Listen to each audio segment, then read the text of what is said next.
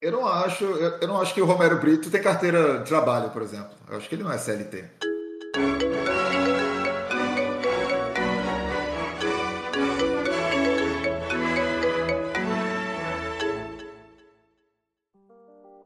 Olá, caviaretes, voltamos. A gente resolveu aqui hoje é, pensar um pouco nessa perspectiva de vida de cada um de nós, que nós somos um grupo muito diverso e nós somos diversos também em nossas funções empregatícias. Cada um aqui faz uma coisa bem diferente do que o outro e cada um aqui trabalha de uma forma muito diferente. Então, hoje temos eu, Mia Passione, Bruno Barros, sempre está por aqui, Bruno Garcia, Felipe Pena e João Polessa. E a gente vai falar um pouco sobre nossos trabalhos. Bruno Barros, comece falando só um pouquinho o que, que você faz. Que você, para mim, você para mim ele é, é, é, tipo, você é tipo o, o Chandler no Friends. Sabe aquela pessoa que a gente suspeita no que, que trabalha, mas não tem tanta certeza? Tipo, ele é programador, ele é designer, ele, ele constrói softwares, ele desenha produto. O que, que ele faz? Fala um pouquinho aí. Uh, nossa, eu, eu queria ouvir vocês primeiro, porque. É, eu, eu, eu, queria ouvir vocês primeiro, essa, essa é a verdade. Não, eu não tenho. Cê, é, é, tipo, você quer que a gente pule na frente da, da, pra ver se a água tá boa mesmo, é isso, né? É. É... Ah, Bruno, a sua experiência é tão. É que eu acho que ele não vai falar. Né? Eu acho que ele vai ficar o episódio inteiro e não contar o que ele faz. Não, quer ver? Vamos ser mais objetivos. Bruno Barros, para quem você trabalha nesse momento?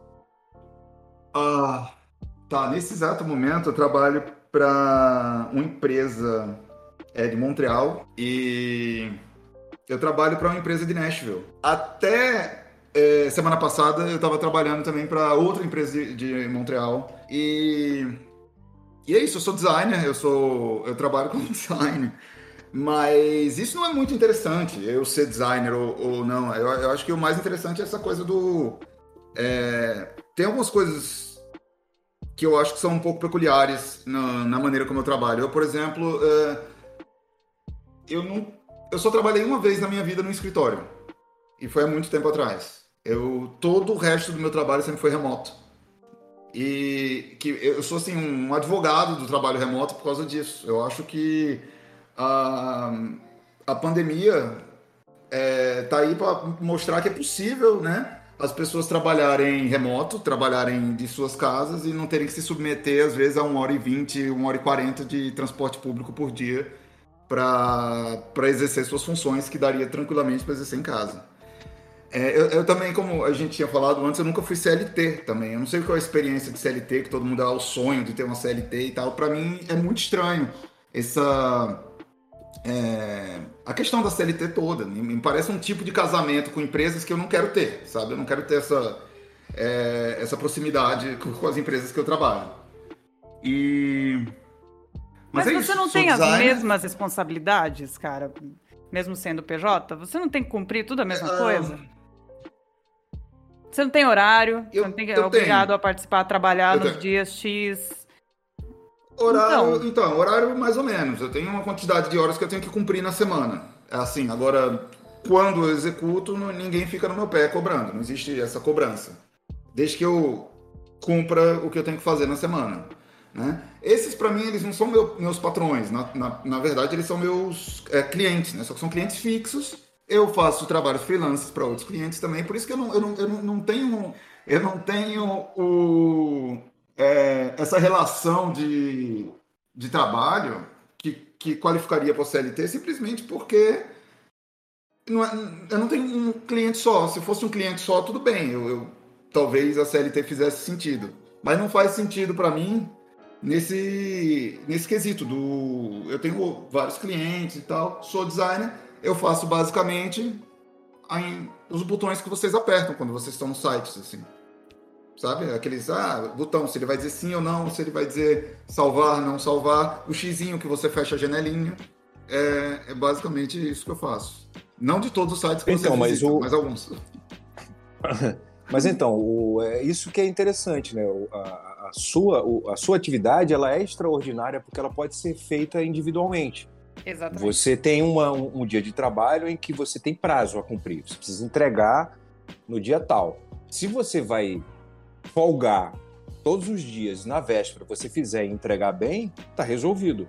Mas o, existem trabalhos que são coletivos, que você precisa trabalhar em equipe e que você não pode faltar ao trabalho. Você tem que cumprir aquelas metas. Então, a, a, a CLT me, me, parece que ela é um, um, um sistema para proteger esse tipo de, de, trabalhador que não pode se dar o luxo de trabalhar é, é, individualmente. Ah, você faz parte de, um, de, um, de, uma equipe. Você não, é, e aí, lá na frente, assim, eu já trabalhei como CLT e foi muito bom, porque quando eu fui demitido, quando né, chegou o ponto de se você se desligar da empresa, que às vezes ser demitido é bom, porque você vai para uma outra empresa, ser demitido não, não é um demérito, mas quando você é demitido, você tem um, um mecanismo que guardou um dinheiro para você sair dali e ter um tempo para se recolocar no próprio mercado e, e, e ir para um outro patamar. Uma se você... seguridade social. Exatamente. Se você não, não, não, tem a possibilidade, se o seu, a sua atividade não é individual, é coletiva, é, é, me parece bastante coerente que você tenha essa, é, é esse uma... mecanismo para salvaguardar o trabalhador. Isso, na verdade, é uma contrapartida que a empresa te dá por ela estar tá consumindo o seu tempo de trabalho, né? Então, assim, se você obrigatoriamente tem que entregar uma parcela, um não, terço mas o nome disso não é salário? Pra... Não só. Porque salário não é a única coisa, entendeu? E também tem a questão econômica do país, né? Que é bom que o país uhum. tenha esse fundo ali sendo feito, e não que sejam fundos privados cada pessoa fazendo seu seu pé de meia para quando precisar, né? E não e é só direitos, isso, né? Com, né? E os direitos. Como, comuni, comunistamente falando, se você vamos, vamos pegar uma fábrica, né? Que é um exemplo muito muito clássico. É, é, é essa, essas salvaguardas são para premiar uma, uma espécie de falta de divisão de lucros. Porque não existe isso né, no, no, no, mercado de trabalho de maneira geral. Assim, uma grande empresa emprega funcionários, paga um salário, aí o, o que o Bruno estava falando já não é o salário, não tem o salário, mas assim, se aquela empresa ela consegue ter lucros, ela os tem por causa dos seus trabalhadores, e eles não são premiados por isso, eles ganham um salário fixo. Se a empresa der lucro ou der prejuízo, o, os trabalhadores não, não, não estão diretamente ligados àquilo. Uhum. Mas eu quero falar de lucro. Geralmente as empresas, grandes empresas, dão lucro e esse lucro não vai para os empregados. É, os empregados ganham um salário dia, fixo. Hoje em dia é que, depende, é, que é muito difícil a gente ter essa discussão. Não, a CLT é um mecanismo que tenta salvaguardar um pouco disso. Não resolve, mas quando você é demitido, você tem um prêmio, uma grana para ganhar pelo tempo que você trabalhou. Isso. É quase como, por exemplo, no meu caso, do audiovisual, tem uma, uma situação interessante. Quando você faz um contrato com uma, uma série de TV, por exemplo, você tem dois, é, você tem duas remunerações. Uma é o seu salário, vamos chamar assim, que é o tempo que você gasta com o seu trabalho para fazer aquilo e tal. E a outra é o seu direito de imagem, tudo bem que é uma situação muito específica da minha função. Mas fazendo um, um, paralelo, é como se o fundo de garantia por tempo de serviço fosse uma espécie de garantia de direito de imagem, assim, do indivíduo. Aquele indivíduo que trabalhou bem, ganhou o seu salário, porque era para isso, mas que por causa da sua ação fez aquela empresa ter lucro, ele merece alguma fatia disso também. E a gente não trabalha assim, né? As empresas não, não, não rateiam lucro com seus funcionários. A Globo até faz isso, sabe? Tem um, um mecanismo lá, como é que eu quero o nome disso? É Era um troço assim que ele, é, a, é, a... Uma, uma, uma, parte do lucro que eles faziam um rateio com os funcionários, eu achava bem interessante, que era um rateio com todos os funcionários. Não era só com o criativo. Né, chama. Chama Sim. PL, né? Chama CPL, exatamente. Mas, gente, deixa eu só fazer um comentário aqui. A gente está num devaneio louco aqui, sem, sem, sem fio. Eu acho que é muito também. É, não dá pra gente simplesmente discutir o que, que é, porque para que serve o fundo de garantia, o que, que é a quem é destinado, se a gente não parar para pensar também nas diversas classes e tipos de trabalho e classes sociais também, tipos de trabalho que existem hoje em dia numa cidade, mas e, e no momento econômico que a gente tá, né? Onde surgiram centenas de trabalhos é, a parte de autônomos, entre aspas, que foram forçadamente autônomos, né? E tem o lado ruim, que é esse, que é, são essas pessoas que estão fazendo corre delas para sobreviver à grande massa de desemprego que a gente vive. E tem o lado também que é o lado indo para um modelo novo de trabalho, que é esse modelo do pensamento bem Bruno Barros, que é um modelo flexível de trabalho. Você é seu chefe, entre aspas, porque você ainda tem que responder por uma empresa, você tem um chefe, né? Mas você faz o seu horário, você entrega na hora que for, você dá o seu preço, se ele pagar, ok? Desse dinheiro você escolhe quanto você vai guardar, quanto você não vai guardar. Você não vai ter férias, mas enfim, é uma escolha sua. A gente sabe que é uma parcela muito pequena da população que pode ter esse privilégio, né? Muito pequena mesmo que pode ter esse privilégio de ser esse autônomo que ganha o suficiente para poder fazer o pé de meia, que escolhe um mês para falar esse mês não vou pegar projeto nenhum porque vai vou descansar e pagar seu próprio plano de saúde, eu diria que sei lá, 2% da população pode fazer isso, né? Então por isso que, que a CLT ela serve para a grande massa, na verdade, é um é uma lei por causa disso, porque para grande massa não no momento que a gente vive no Brasil, não, não tem condições. As pessoas não têm condições de tirar do bolso um plano de saúde, um mês de férias, é, um bônus no final do ano, é, um seguro de vida e uhum. ainda fazer o pé de meia para caso perca o emprego, a empresa faliu, sei lá o que acontecer, ter ali um, como diz o Bruno, uma moto, né? Então, é, a gente está falando aqui das nossas visões, mas nenhum de nós se encaixa né, em quem realmente não pode escolher, né, no caso. Todos nós aqui eu acho que podemos escolher. Acho né? que teve uma mistura aí. Acho que CLT não é seguro-desemprego, CLT não é só férias. Eu acho que assim, uma coisa que a gente não fala, que não se fala em geral, é que a CLT ela não é um benefício para o trabalhador apenas. Ela é muito mais do que isso. Ela é um, ela é um mecanismo de estabilidade social. Uhum. Nas férias do trabalhador, por exemplo, é proibido vender. Se você, se você conversar com um advogado trabalhista, ele vai dizer: férias não é uma questão comercial, férias é uma questão de saúde pública. Tem, tem diversas profissões que, se não tiverem férias, as pessoas vão ter mais infarto, mais estresse, mais depressão. E, e por isso que você não pode escolher vender as suas férias. Genial. A, a, não sabia que era, que era tem isso. um limite. Muito bom. É um terço que você pode vender só. A CLT, a CLT é uma maneira de é, é uma maneira da sociedade se garantir que o cara não vai estar miserável em dois meses se ele perder o emprego. Porque isso não é do interesse da sociedade, não é proteger o trabalhador, coitadinho, que é a parte fraca da relação comercial, apenas. É um mecanismo de garantir um país com mais estabilidade, com mais segurança, inclusive emocional, para todo mundo inclusive para quem não está na CLT. Porque o Bruno não está na CLT, mas o Bruno sabe que o vizinho dele, se for demitido da, da operadora de celular amanhã, tem três meses aí que não vai passar fome. E a gente deveria sempre lembrar, ou não deveria precisar lembrar aos outros, de que isso deveria ser entendido como do interesse da sociedade. A gente não quer viver num mundo de selva em que você perdeu o emprego e no mês seguinte você está na rua. Exatamente. Perfeito, perfeito. Toda perfeito, Léo. Arrasou. Exatamente. Não, não, sabia dessa relação. Achava que o mecanismo de, impe de impedir é, é, a venda das férias era, era, tinha um outro tipo de, de, de pensamento estrutural. Adorei. Adorei saber disso. Eu, eu, eu, sou produtora cultural, meu título é produtora cultural. Eu trabalhei trabalhei 11 anos exclusivamente com produção cultural, de um monte de, de vertentes diferentes de dentro da cultura, produtora executiva, é, me formei nisso. E aí eu fui, é, fui parar numa empresa de, de aluguel de espaço de escritório, que tinha e trazia muito, chegava, tinha acabado, na verdade estava vindo para o Brasil, eu implementei, a, a, eu fiz parte da, da, do lançamento aqui no Brasil da empresa, é, que falava muito sobre o futuro do trabalho. O futuro do trabalho é um tema que tá, já está até vencendo agora, de tanto que falam nos últimos anos.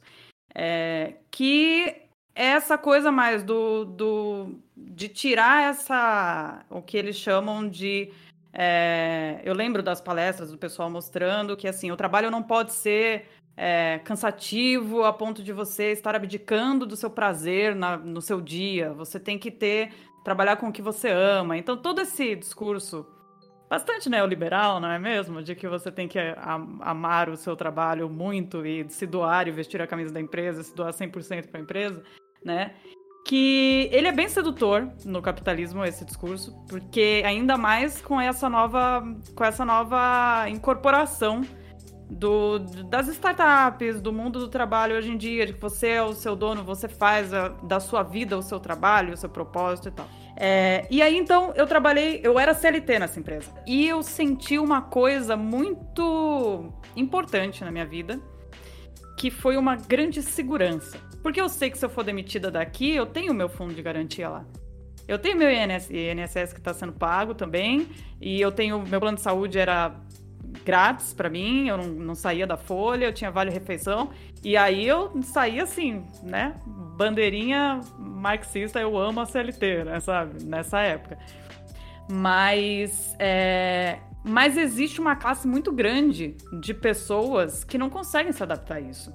Que, que nem querem se adaptar a isso. Que até se conseguem, se adaptaram, mas já chegaram no nível do tipo, quero ser dona do meu tempo mesmo, né? Já cheguei numa estabilidade que eu consigo fazer isso que parte para esse modelo flexível de trabalho, que é onde eu estou trabalhando agora.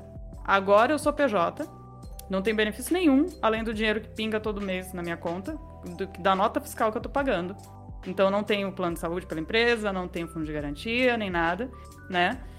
E eu trabalho numa empresa de RH para esse tipo de contratação. É, eu acho que a gente ainda, eu acho que é, aparecendo essa nova visão agora de trabalho, que é boa, só que a sociedade ainda não é capaz de incorporar isso como uma opção para todo mundo, né? Não é capaz. A sociedade ainda precisa da CLT, como o, o, o Polessa falou. Então, acho que a gente está ainda no meio de uma transformação social com relações de trabalho que eh, talvez a nossa geração nem, nem saiba para onde vai ainda. Enfim, fiz um é, discurso. Eu, eu vejo assim, é, a questão da CLT em, em comparação a um, a um modelo de trabalho mais flexível, o que eu vejo é que a CLT, para mim, ela captura um momento do Brasil e um tipo de trabalho e de prestação de serviço em que o funcionário é, e que, é que existe uma relação meio que de desconfiança entre, o, entre o, a pessoa que está contratando e o seu funcionário. E a CLT é como se fosse ali um, um mecanismo para garantir para o empregador que o funcionário está é, tá trabalhando exatamente da maneira como o esse empregador quer que ele trabalhe e, ao mesmo tempo, garantir a esse funcionário o mínimo né, de, de segurança que ele precisa para... É, e eu acho que é, essa, é isso que está mudando. Assim. Essa, sabe, essa certa desconfiança, essa coisa do, é, do chefe é, cobrar o horários do funcionário ou cobrar. E, e, a mesma é, e a coisa de você contar os dias das suas férias ah, é, é, eu acho tão bizarro esse conceito de férias em que você tem uns dias que você, aí você tem que pedir com um mês de antecedência como se você soubesse que daqui a um mês você quer estar livre daqui a um mês exatamente ou não sabe? É uma coisinha tão escolar eu acho assim sabe? Tão formatada que que eu não sei, por exemplo, os Estados Unidos, tá? Que é um país que não tem uma CLT, não tem é, o, o, governo não não garante quase nada, garante algumas coisas, tem um salário mínimo e tal, mas não garante quase nada. Mas ao mesmo tempo, é, quando você está procurando um emprego, as empresas oferecem. Você vai procurar emprego e tem empresa que diz não, aqui tem férias remunerada de lá, três semanas. Aqui tem férias remuneradas de quatro semanas ao ano. Aqui é, é, a gente paga o seu plano de saúde, o seu plano de saúde. Aqui a gente paga o seu plano é, odontológico. As empresas oferecem meio que livremente. E elas oferecem isso como uma maneira de capturar os melhores funcionários. Né? A galera que, tipo, é, eu entendo que num país em que a, a relação de busca de emprego e oferta é desigual, como o Brasil, né? Que tá, tipo, todo mundo des é, desempregado, desesperado por emprego, talvez não funcione uma coisa dessa, porque as empresas não vão oferecer porra nenhuma pra galera. É... E a CLT entra aí para cumprir esse esse papel, né, de, do Estado meio que tentando resolver. Mas, Mas, Bruno, tem uma diferença aí, já que você é, comparou com os Estados Unidos, né? Eu acho que aí é como o, o, o Polessa falou antes. Ah, os mecanismos de segurança social total nos Estados Unidos são muito falhos, né? Lá não há uma saúde pública universal. Então, você tem que. Você negocia isso também com o empregador, entendeu? É um, é um outro tipo de estrutura que. Lá tem um seguro-desemprego que funciona também, né? e tal. É, assim, mal as ou bem, né? Dão, Porque... As empresas é, dão, geralmente, plano assim, de saúde. Aqui. Só que na sei, pandemia todo mundo esse... perdendo emprego lá foi pra rua. Muita gente foi pra rua, né? É, a galera fica sem nada de dinheiro, né? Teve Sim, ou na, na, na, crise de 2008, a imobiliária, Exato, que as pessoas foram morar nas florestas. É um, é um hecatombe aquele troço todo. Mas eu, eu entendi a sua comparação e eu acho ela válida, mas tem só que lembrar que nos Estados Unidos é um outro esquema. De, porque o que a gente está falando é desse, desse guarda-chuva né, que, que tenta é, fazer essa segurança do trabalhador enquanto as coisas vão mudando. Aí, voltando ao tema, como a Mia estava colocando, quais são. A, a, o, que é que, o, o que, é que vai mudar, né? Outro mundo, são outras relações de trabalho e tal. A gente estava é, se preparando para isso, eu acho. Posso estar falando uma besteira, mas assim, tem esses MEI, não sei o quê. Já, já estavam aparecendo ali mecanismos de trabalho onde o, o trabalhador pode escolher ser autônomo mesmo tendo, trabalhando e em ainda equipe tem o INSS e tal. direito à aposentadoria, né? Então a MEI é, foi uma, isso, um autônomo uma, tem direito à aposentadoria. Uma espécie de fusão dos sistemas para ir sempre garantindo o direito do trabalhador de ter alguma segurança. A sociedade está mudando, beleza. Vamos ficar cada vez mais autônomos? Ótimo, nada contra isso. Agora, os mecanismos precisam se adaptar a isso. E eu acho que a gente estava indo bem, assim, eu, eu, eu acho interessante esses. É, é, essas, esses formatos é, autônomos que têm se transformado de uma maneira louca, né? Porque eu trabalho como autônomo já há muitos anos. E assim, já mudou, sei lá, três vezes. É, teve uma época que era. É, como é que era o nome da, da empresa, né? Que é empresa é, individual, né? Acho que era a empresa individual que chamava. Aí depois precisou ter pelo menos um sócio. Aí, aí você tinha que pegar uma, um parente, né? Sua mãe, sua irmã, porque não faz sentido, é uma empresa individual, mas tem que ter mais um sócio. Aí virou esse modelo. E aí, no, no, nesse final aí dos governos Lula e Dilma, esses mecanismos de é, individualização da profissão com seguridade social estavam bem avançados, é o que eu estava observando, já que eu sou um profissional autônomo na maior parte da minha vida é, produtiva como trabalhador. Então, tem uma coisa que eu observei, a MEI mudou bastante a legislação da MEI. As categorias que existiam antes um monte de categorias saiu. Saíram todas as categorias que são envolvidas com trabalho administrativo, gerencial ou é, intelectual. Então, um jornalista não pode ser meio. Intelectual. É, trabalho intelectual saiu, entendeu? Isso é muito, isso é muito louco. Qualquer trabalho criativo saiu também, sabe? É. Por exemplo, na minha área audiovisual, saiu tudo. Não tem mais MEI para ninguém. Não tem. Não no tem jornalismo mais. também saiu. Jornalismo então, saiu, mas, mas, aí a gente tá falando de duas cultura. coisas. Né? Só eu tava ficou... falando assim, de onde a gente estava indo, vindo. Aí vem esse, o golpe, né? Esse governo, esses governos eh, destruidores de tudo que foi conquistado e, e, assim, é um absurdo ter saído isso do, do meio. Mas aonde saiu, né? Então, de Temer para cá, né? Mas deixa eu fazer um comentário aqui. Eu, eu, eu que eu que estava falando dessa, dessa, dessa mudança na MEI, que foi o seguinte: é é, saíram todas essas categorias e ficaram só as pessoas com trabalho muito manual operacional, tipo um digitador, é, uma pessoa, um assistente administrativo. Ficou bem claro que qual tipo de trabalhador eles querem empurrar para MEI. Porque a MEI virou agora uma solução para a empresa e não para o trabalhador. A MEI é a forma agora da empresa Sempre foi, o cara. É, Sempre foi contratar o cara muito foi, mais barato, sem pagar direito nenhum, sem se preocupar com nenhuma relação é. trabalhista, é. e o cara tem o, a vantagem, entre aspas, da MEI, que não precisa pagar imposto, a, a, e, você pode emitir nota até 80 mil por ano. Né? Então você já, você já recorta bem qual que é a camada social. O Brasil tem a falácia das reformas, é. que sempre vão garantir emprego e não garantem. A reforma trabalhista, a reforma da Previdência, agora querem impor a reforma administrativa, a reforma tributária. É sempre, é, sempre, é sempre um discurso de que as reformas vão melhorar o nível de emprego no país e isso nunca acontece. A MEI era uma forma, como o Bruno, o Bruno Garcia estava defendendo em algumas situações, era uma forma coerente de se tratar um certo nicho de trabalho, mas na maioria, na grande maioria dos casos, era só mais um instrumento capitalista de exploração do trabalhador e para não pagar direitos sociais, para não pagar a segurança social que a gente estava mencionando antes. Então tem uma grande falácia nisso tudo e é bom que a gente discuta isso mais profundamente, que a gente não fique na superficialidade de acreditar que essas iniciativas estão sempre bem intencionadas. Em alguns pontos, Bruno, elas até acabam é, produzindo efeitos para uma determinada classe de trabalhadores, efeitos positivos. Mas na grande maioria, os efeitos são negativos e beneficiam empresários inescrupulosos, empresas e políticas de governo que são nocivas ao trabalhor.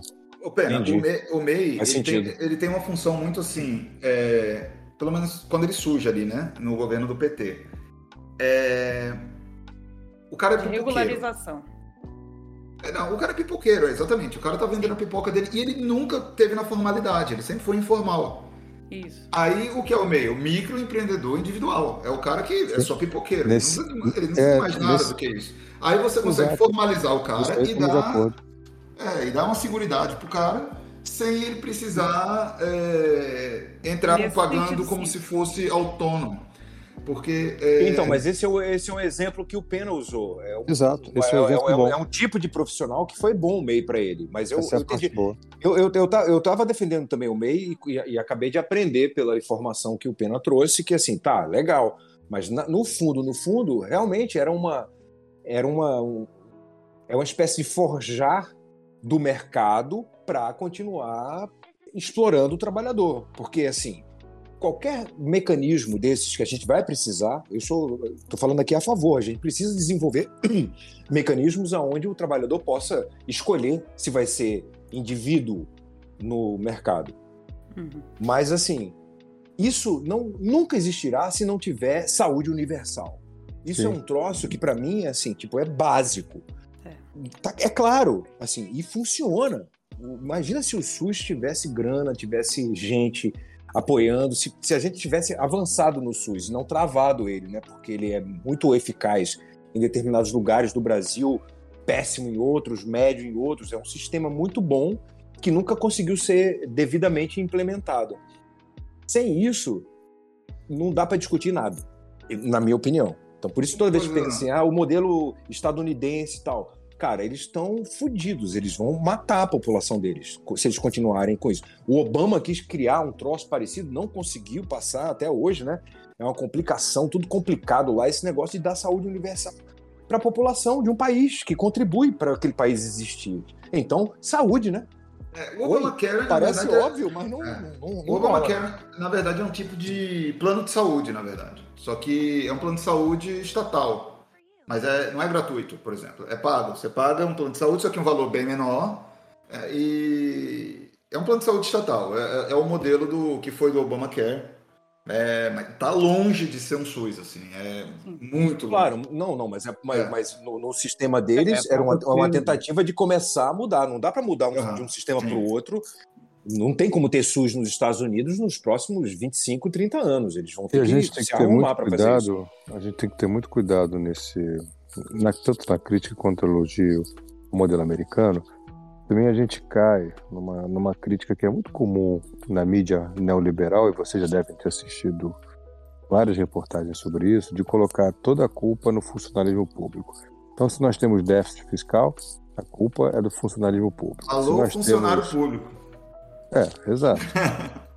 Mas é porque é, é uma lógica bastante é, imbecil, né? Para não ter outra uhum. palavra para usar. Porque os caras conseguem, a gente consegue ser o único país. A gente não é membro da OCDE, mas dos 34 países da OCDE, 33 taxam lucros e dividendos. E o Brasil não taxa lucros e dividendos. Acho que o Fernando Henrique que tirou isso. É e aí a culpa pelo déficit público é do salário do funcionário público. Eu sou professor universitário, E o ministro da, o, do Arthur Weintraub, você lembra que o Arthur Weintraub ele dizia que eu não poderia pagar de 15 a 20 mil reais para professores universitários, com doutorado, mestrado, doutorado, pós-doutorado, que é o meu caso. É, e outra coisa que é importante no nível acadêmico, é importante que os acadêmicos da área de humanas, e que fazem, que têm funções como de professores de roteiro, como é o meu caso, professores de jornalismo, saiam um pouco da academia e voltem para o mercado de trabalho para conhecer o que está acontecendo, porque o mundo não se faz só de doutorados e pós-doutorados. Agora, também é importante que a academia dê espaço para que se faça o mestrado, se faça o doutorado, se faça o estágio pós-doutoral, que é o chamado pós-doutorado, que não é um título, as pessoas confundem. Eu fiz meu pós-doutorado, meu estágio pós-doutoral na Sorbonne, fiquei um ano é, em Paris pesquisando com, é, com uma licença para não dar aula, mas eu, eu, estava dando aula, porque eu estava pesquisando para a aula que eu ia voltar a dar, ou seja, eu estava me atualizando. É importante isso, é importante para subir o nível acadêmico do país, mas isso é visto como uma viagem de turismo por parte da sociedade. Entende como há muita incompreensão, Mia? É, um delírio, é o delírio comunista. comunista. E, na verdade, os grandes países do mundo que têm uma educação de qualidade fazem isso até com professores de todos os níveis, não só com o professor universitário Sim. que vai fazer o pós-doutorado fora. Claro. Professores de todos os níveis, primário, secundário, ensino uhum. médio, ensino básico, uhum. porque é assim que tem que ser. Que as duas profissões que deveriam ser valorizadas no país é de médico e de professor deveriam ter muito mais incentivos, inclusive. Só que professor, assim como jornalista, assim como trabalhador da cultura, é o inimigo do Estado no governo Bolsonaro. Impressionante. Então, agora, então, é que realmente isso será taxado de delírio comunista, essa expressão maravilhosa que nós já estamos ouvindo sempre. Mas era só para situar essa função, porque eu sou psicólogo também, eu me formei em jornalismo e psicologia, sou professor, mas eu faço frilas para jornais do mundo todo, eu uhum. continuo atendendo. E isso, teoricamente, é, seria ilegal do ponto de vista da universidade, porque eu teria que ter a dedicação exclusiva à universidade. Mas Loucura. eu considero isso como parte do meu trabalho de professor universitário, porque se eu não atender, se eu não fizer um roteiro, se eu não fizer um freela jornalístico, como é que eu posso dar aula de roteiro? Como é que eu posso é, dar aula de jornalismo? Como claro. é que eu posso dar, dar aula de Isso para mim, cara, é, rapidinho, isso, isso para mim é um exemplo muito claro do. Um absurdo da desconexão entre o mercado de trabalho e a academia no Brasil. É, eu, eu, tenho um, eu tenho um passado acadêmico, né? Tipo, eu fiz o, eu fiz o meu mestrado e o doutorado na PUC Rio. Não concluí o doutorado, né? Eu abandonei o doutorado no faltando tipo um semestre para terminar o doutorado. Simplesmente. Isso é um título ótimo, né? Eu tenho um passado acadêmico. Isso é o, é o título do programa. Não, é, é não. Eu era uma pessoa, eu era uma pessoa de frequentar grupos de estudo várias vezes na semana. Tipo assim, era, era, era uma coisa que eu curtia muito. Mas na hora que eu comecei a trabalhar é, mais, com mais intensidade, como designer mesmo, eu comecei a ver um, um, uma incapacidade de conciliar as duas coisas e para mim ficou muito claro que eu tinha que seguir no mercado de trabalho em vez de e todo mundo fala ah, mas faltava só o capitalismo mata a academia. É foda. Faltava faltava a única pouco academia que existe no capitalismo é Smart Fit gente. Nossa eu, eu, eu parei no segundo grau gente. Como eu, como eu comecei a fazer teatro com 11 anos de idade uhum. aí eu fiz eu sempre fui um bom aluno Nunca fui brilhante e tal, mas assim, tirava 7, 7,5, 8. Passava por média, nota azul. Nunca fiquei em recuperação. Oitava série da minha época, né? Aí, primeiro ano, aí primeiro ano eu tava fazendo três peças de teatro. Eu já tava, tipo, completamente na profissão. Aí fiz merda pra caralho o primeiro ano, assim. E aí o colégio me passou por causa do meu histórico escolar. Tipo, eu, eu era tão bom aluno que me chamaram e falaram: olha só, você não, não, tá, não vai passar com, essa, com essas notas, mas a gente vai te passar, porque a gente sabe que você é bom aluno. Eles olharam o seu boletim e falaram: tá, Bruno, vai, passa, vai. Aí me mandaram Uau. pro segundo ano. Porra, no segundo ano, demorei 30 segundos no segundo ano e abandonei no segundo grau. Olha que loucura, eu sou autodidata. Uhum. Sempre gostei de conhecimento, de escola e tal, mas Olha, minha... você não foi atrás de nenhuma educação não. formal depois? Só autodidata, curso aqui, ali. Ah. Eu fiz faculdade muito tarde, mas depois que fiz faculdade eu não consegui parar. Eu emendei uma pós, quer dizer, emendei não, vai. Dois anos depois eu entrei numa pós, aí depois um curso certificado e agora eu tô em outra pós. E eu gostaria de poder ir para mestrado, doutorado e tal, mas é mais ou menos o que o Bruno falou. Eu fico pensando, até a especialização que eu tô fazendo agora, eu não consigo me dedicar da forma que eu gostaria. É, isso, isso é um porque erro. você precisa pesquisar, você precisa Exato. Escrever, isso é um você erro. precisa fazer artigos, publicar e. A Ah. lógica acadêmica, quando, eu, é, é eu difícil entendo quando o Bruno isso. fala sobre o passado acadêmico, porque a lógica acadêmica no Brasil ela é quantitativa, ela não é qualitativa. Um professor, um professor, por exemplo, precisa publicar dois artigos por ano. Para publicar dois artigos por ano, Mia, eu preciso me dedicar enlouquecidamente à, à pesquisa e pior, eu preciso interrompê-la no meio para poder escrever um artigo e publicar numa revista Qualis. É um absurdo isso. E no meio disso tudo eu estou escrevendo um livro, estou escrevendo um romance, estou escrevendo um roteiro, eu estou fazendo outras coisas, eu estou atendendo um paciente. Então, é- essa lógica não funciona. Então, a gente está criticando aqui a lógica capitalista de detonar a CLT, que vem sendo implementada no Brasil há algum tempo, com justiça. Mas a gente também tem que criticar uma lógica quantitativista da produção acadêmica é, que prejudica essa formação laboral que você mesmo, Mia, passou na sua pós. Você, e aí você desiste de fazer o mestrado. É o contrário. Eu queria ter muito uma aluna como você no mestrado, que conhece o mercado, que trabalha, que está inserida e que pode fazer uma pesquisa com muito mais embasamento. É esse aluno que deveria vir para o mestrado, mas não vem. Ele não vem porque ele tem esse medo de não conciliar o tempo. Então, isso tem que ser mudado também. A gente tem que fazer uma autocrítica nesse ponto.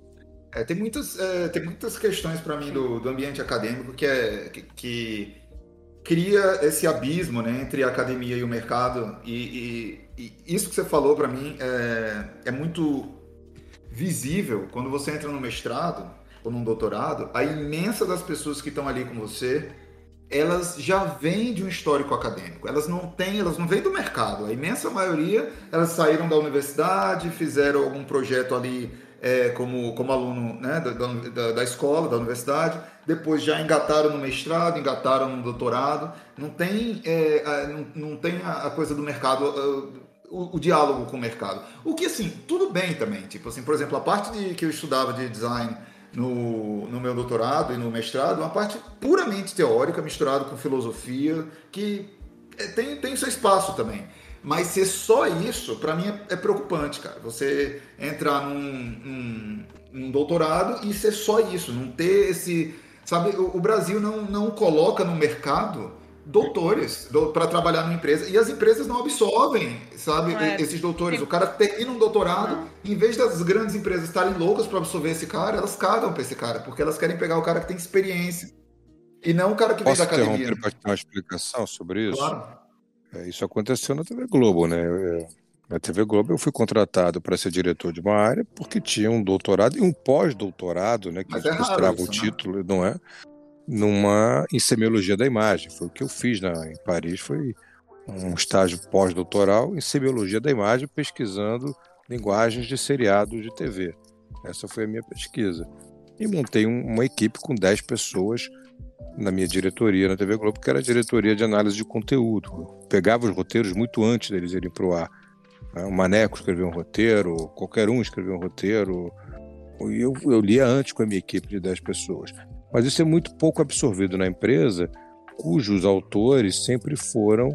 é, nunca foram baseados em, em ciência. E, e, e o roteiro não é uma coisa só científica, obviamente, é uma coisa de intuição. Mas também não é só intuição. Aham. Tem muitos, muito, muitos procedimentos de personagens e, e de, de teleologia das, das situações que podem ser cientificamente analisados, sim, com parâmetros, com peso.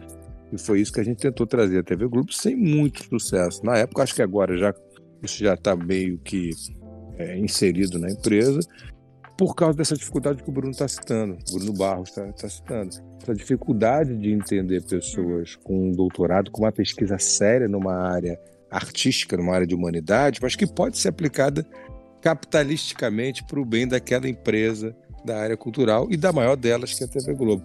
Eu acho que isso agora começa a se ajeitar. Acho que há, há- uma perspectiva. E daí, Bruno, eu defendo o seguinte: o Brasil não tem que ter só histórico acadêmico, tem que ter prognóstico acadêmico. Aham. Ou seja, o, O mercado de trabalho depende de as pessoas saberem o que elas estudaram, mas o que para onde vão. Então, Exatamente. o mercado de trabalho depende de um bom histórico acadêmico e de um excelente prognóstico acadêmico. Eu acho que as empresas, quando você pensa no mundo corporativão mesmo, elas pensam mais na experiência porque a lógica corporativa é muito engessada em, em estava falando parâmetros, né? Em parâmetros, índices, em quem fala a língua da empresa e consegue entregar aquilo. Então, por isso que às vezes também é, compete para uma mesma vaga uma pessoa que é um mestre em alguma coisa e um cara que é o amigo do dono, sabe? Porque se você se adapta eh, e sabe falar a língua do corporativo e cumprir do jeito que o corporativo quer, você se adapta ali dentro, você trabalha para eles, para eles foda-se se você tem uma pesquisa sobre o assunto ou não. Porque não é o teu intelectual que eles querem, eles querem que, que você seja mais uma peça da máquina, entendeu? No mundo corporativo Então, é muito isso é ainda, por triste mais isso, que esteja triste flexibilizando. Isso é Mas é, muito, é, é, muito mas, mas é porque é o objetivo, né? É assim, você. É, o objetivo final é fazer dinheiro. É, então, mas assim, como, como é, fazer o ser humano peça da engrenagem?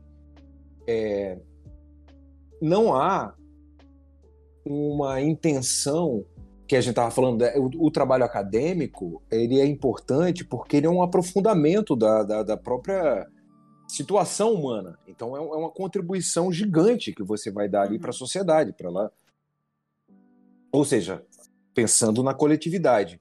Esse esquema capitalista de tipo de pegar o seu o indivíduo e falar assim, você é o máximo, você é o vencedor versus o perdedor, né? Winner e loser, que é uma coisa, uma questão, né? Nos Estados Unidos, do Uhum. loser, você não pode ser um loser, um perdedor. Um perdedor de quê? É uma competição. Ah, é uma competição, caralho. Como assim uma competição? O bom é, vamos se juntar para fazer um negócio legal? Vamos. Não, mas aí vamos fazer um esquema que é o seguinte: a gente tenta derrubar uma galera e quem, quem sobrar fica com a grana. Isso é o capitalismo, entendeu? Aí é foda, porque juntar as duas coisas é, é, é- é bem complicado, né? E a gente nem entrou em uma outra, uma outra questão, né? Que é a questão de. Não preciso nem falar que é agora, porque já é uma coisa que vem se arrastando desde o começo da crise, né? Mas desde o, de sempre é o fazer artístico, né? Se a escolha da pessoa é ser artista, Fudeu. aí fudeu.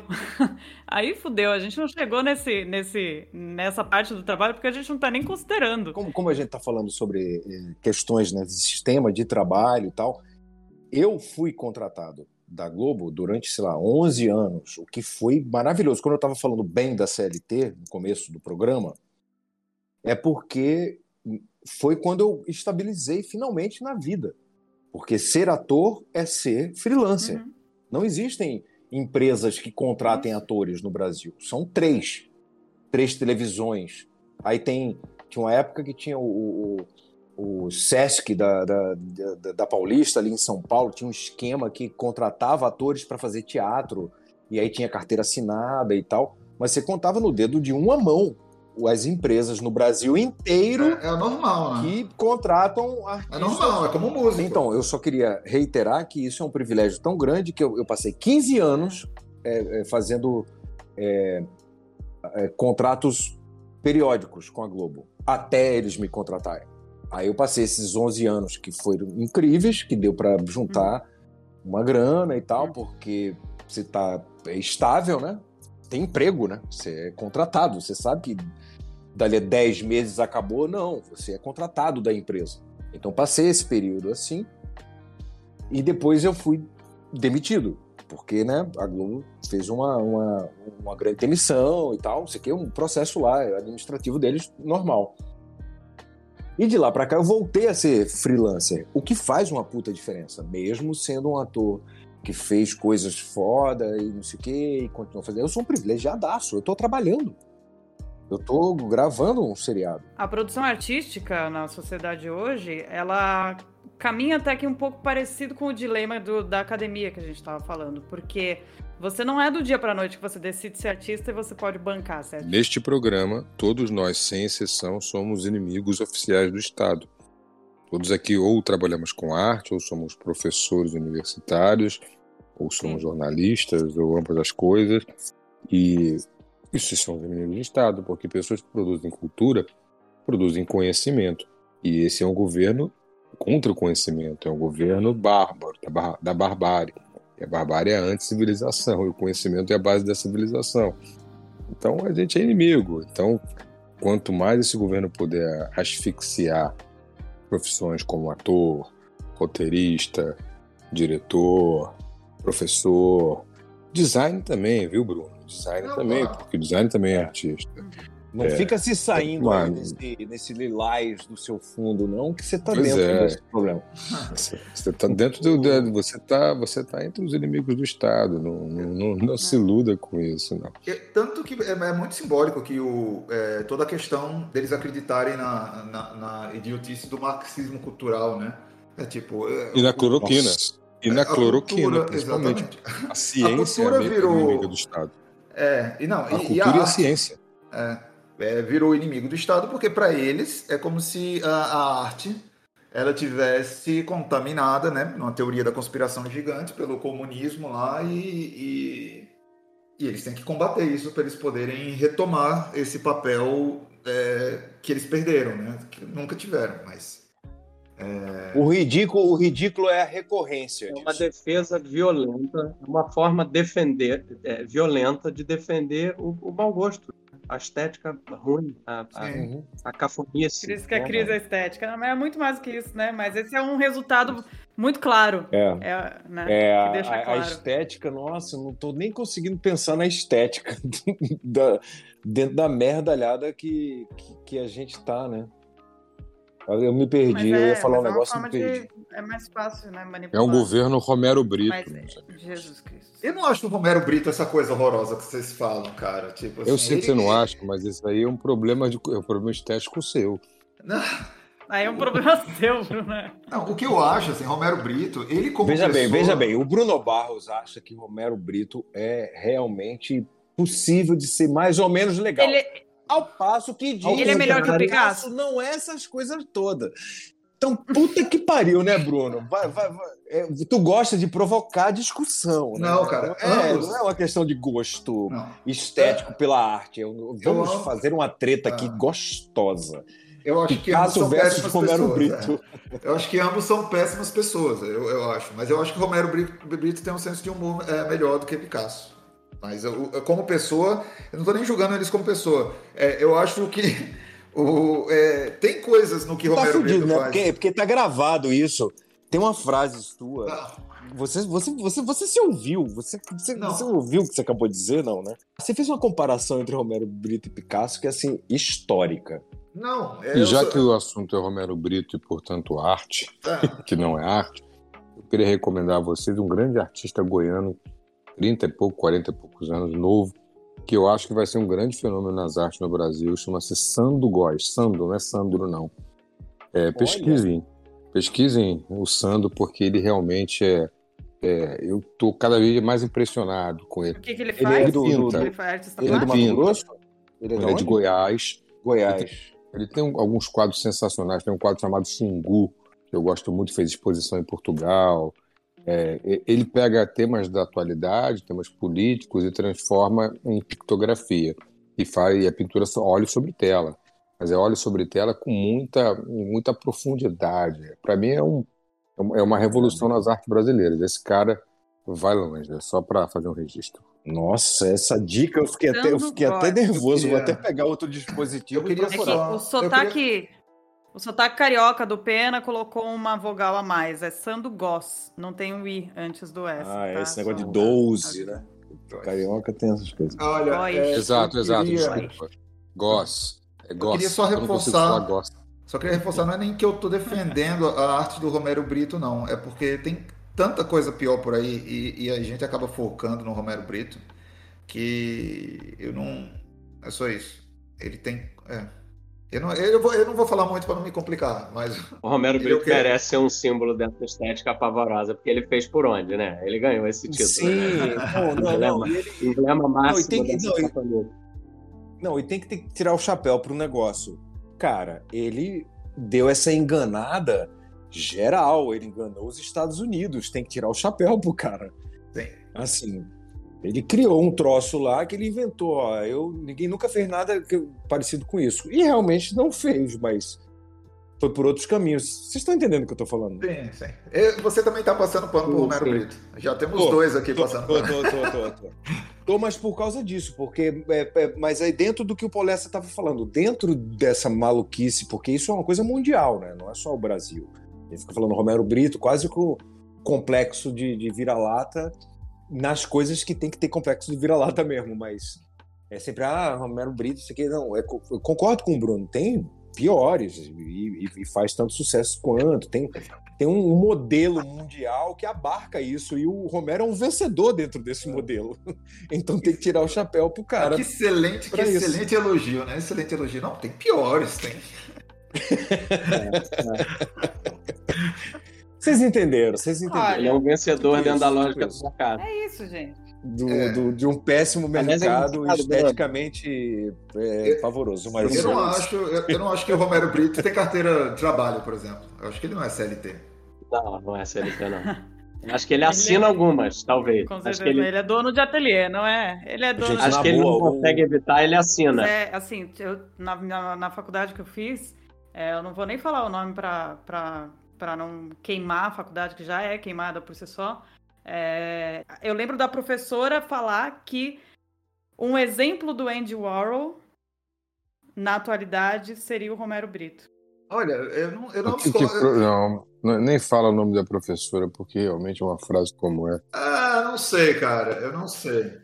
Andy Warhol, ele tem, ele tem uma canastrice meio Romero Brito também, cara. Ele não era, tipo... Ele era meio canastrão também. Não, não acho que... E, assim, não era uma pessoa... Ele, O ponto que ela queria dar à liga, o ponto da liga que ela queria dar era para falar sobre a indústria de massa, a indústria cultural de massa, né? Então, é Aham. isso que ela quis dizer. Só que isso era uma coisa que o Warhol criticava. Então, a arte dele era uma crítica. Gente, não, não, não, peraí, ponto. vamos, vamos com E calma. não o, o, o do Romero Brito, que o é Orwell, a, a sa- alguém que entendeu e foi atrás. Exatamente. O, É o Romero coisa. Brito é 30 anos depois do, do que o Andy Warhol abriu como caminho.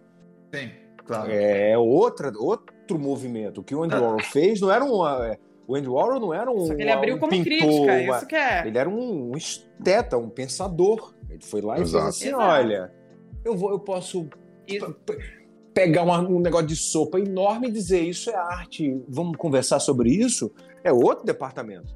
Não é o Romero Brito. O Romero Uhum. Brito ele se acredita pintor fazendo aquelas colagens que são, em, no final das contas, completamente inspiradas nesse matagal que o Andy O Warhol Andy Warhol. abriu Andy lá Warhol atrás, era- entendeu? Outro departamento. o Andy Warhol era um iconoclasta com todas as letras. O Romero Brito é só um, um desenhista infantil. Eu acho que vocês estão sendo saudosos de um passado que nunca existiu, cara. De verdade. Eu não acho, eu não, não acho que Andy Warhol era esse.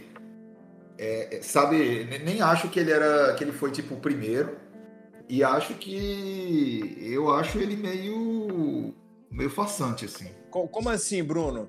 Se ele não foi o primeiro, quem foi o primeiro que, que fez esse lugar assim, tipo? Cara, ele Vamos tava com- num contexto. Não, ele, tava, ele foi o primeiro a se tornar conhecido. Ele, mas ele tava num contexto. Ele tava num Ele contexto. teria dito que teria sido a Yoko Ono que, que, que deu o conceito para ele da parada. O próprio Faz sentido, faz sentido, hein? Faz sentido. Ela era. É, Ela era iconoclasta.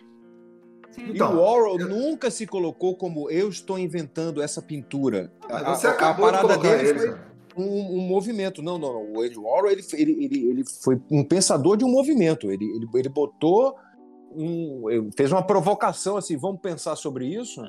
E, que ganhou muito dinheiro com, a- com, com os quadros que ele fez, mas eu nunca entendi ele como eu vou fazer uns quadros foda que vão me dar muito dinheiro porque eu tô pensando isso. Eu acho que a- atrás do, da obra dele tinha o, o- o pensamento filosófico, assim, tipo, vamos Sim. repensar a arte, como, como alguns artistas fazem isso, de, né, de tempos em tempos.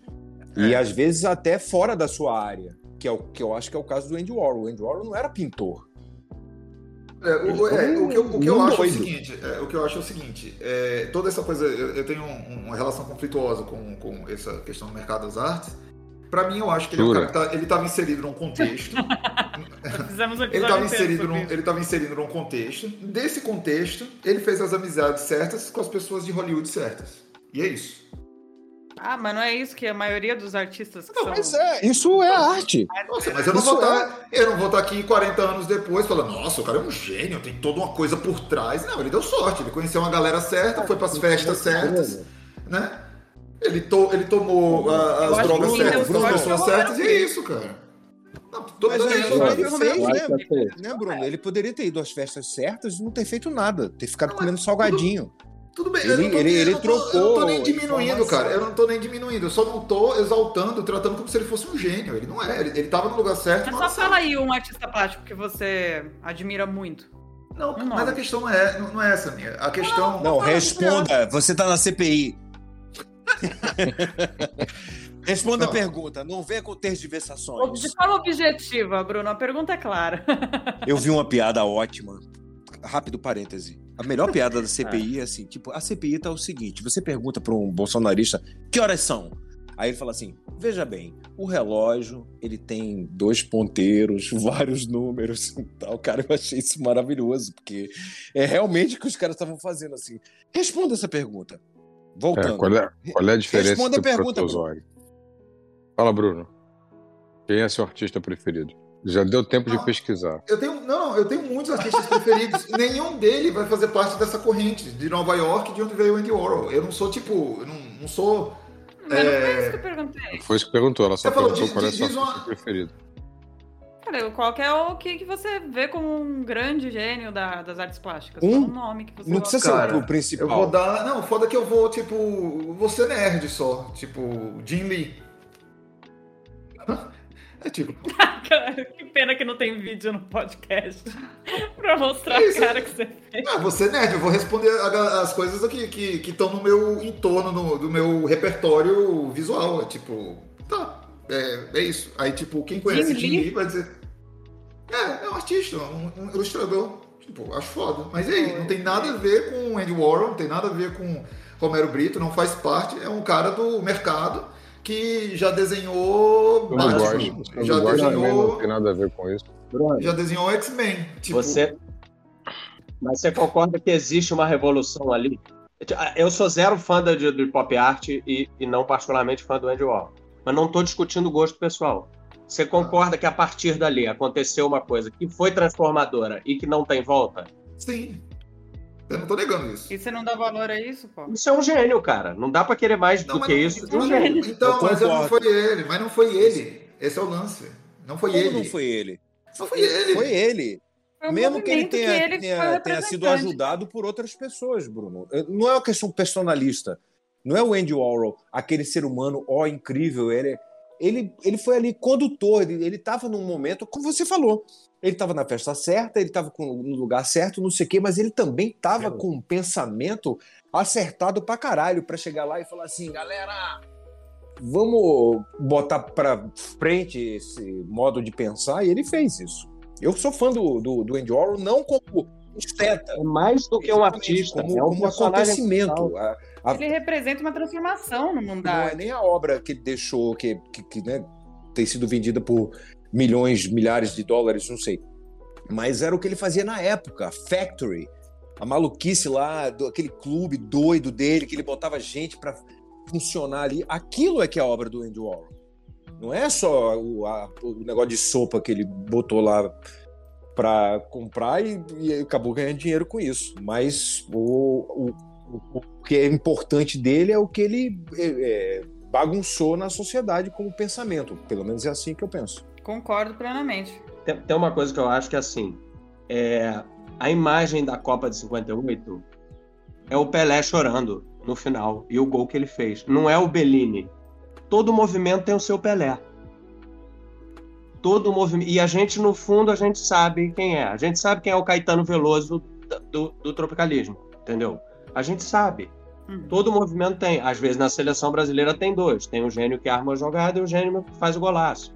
O Pelé é o que é porque foi os dois, né? Em Copas diferentes, fez funções diferentes. Muito boa essa comparação sua, Polessa. Muito Não, o boa. Lessa só fez inserções preciosas nesse episódio. Genial, genial. O Andy Warhol é o Pelé daquele bagulho ali. O Andy Warhol é o Pelé daquela Copa do Mundo. Você pode não gostar daquela Copa do Mundo, não gostar do time que ganhou. Eu também não gosto. Eu, pessoalmente, não vou nem um pouco por ali, meu gosto, pessoal. Zero. Uhum. Mas assim, não dá pra também não. negar que o cara foi. Ser artista virou outra coisa.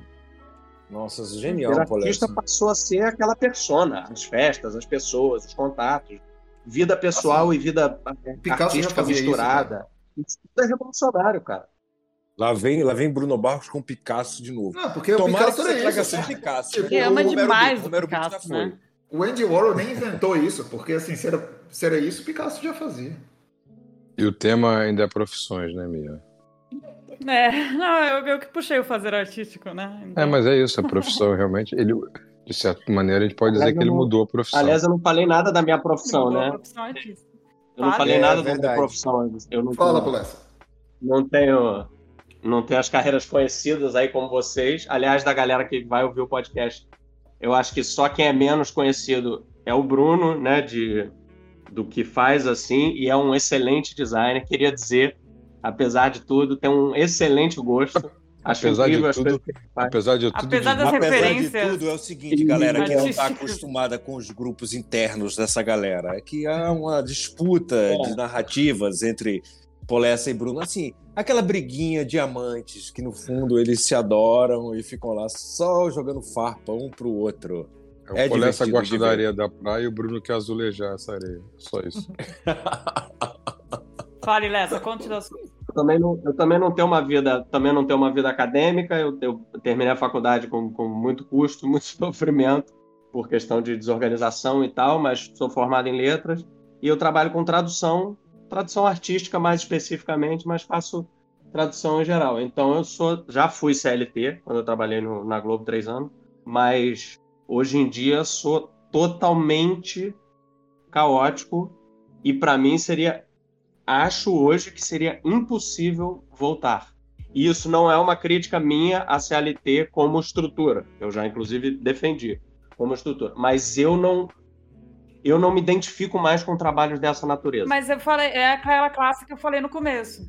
De quem pode escolher. Pelo que eu entendo, tem dois tipos de tradução, né? É, é, as pessoas que fazem a tradução correta e as pessoas que fazem a tradução errada. Que o Polessa é um grande defensor, É. inclusive, da- da- das traduções erradas. Fala um pouco sobre isso, Polessa, por favor. Ah, Então, maravilhoso. Adorei essa pergunta. Tradução É, errada é é uma o seguinte, puta casca de banana, hein? É. É, exatamente isso. Mas vai lá, exemplo, Polessa. Manda, mim- manda pau. Para mim, é, para mim assim, o- os dois tipos que existem são a juramentada e a não juramentada. Ponto. A juramentada é a que vai ser usada para documentos, tá? Eu não faço essa. Tem que fazer uma prova específica da associação comercial, que só abre quando eles querem e, enfim, não tenho, não tenho interesse em traduzir contratos de, de mil páginas. É, o que o que existe para mim, na verdade, é escolhas que eu faço em tradução, se eu estou traduzindo um relatório, ou um currículo, ou uma peça de teatro, é, ou uma- um, piloto de roteiro para televisão, para passar para o inglês, ou para trazer de volta para o português, seja o que for. É, se, se eu estou fazendo qualquer uma dessas coisas, depende do grau de coloquialidade que eu quero usar. Então, em geral, eu tenho o privilégio de saber assim, por exemplo, peguei um trabalho de uma acadêmica para fazer. Eu conheço um pouco ela, eu conheço um pouco o trabalho, eu sei um pouco o que, que ela quer.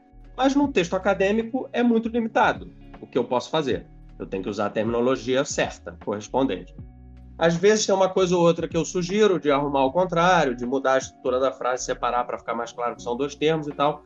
Mas, é, enfim, já fiz esse trabalho bastante. Mas evito, né? Porque a pessoa acadêmica é, é, tem um apego especial, tem uma razão muito pensada para ter organizado daquela forma.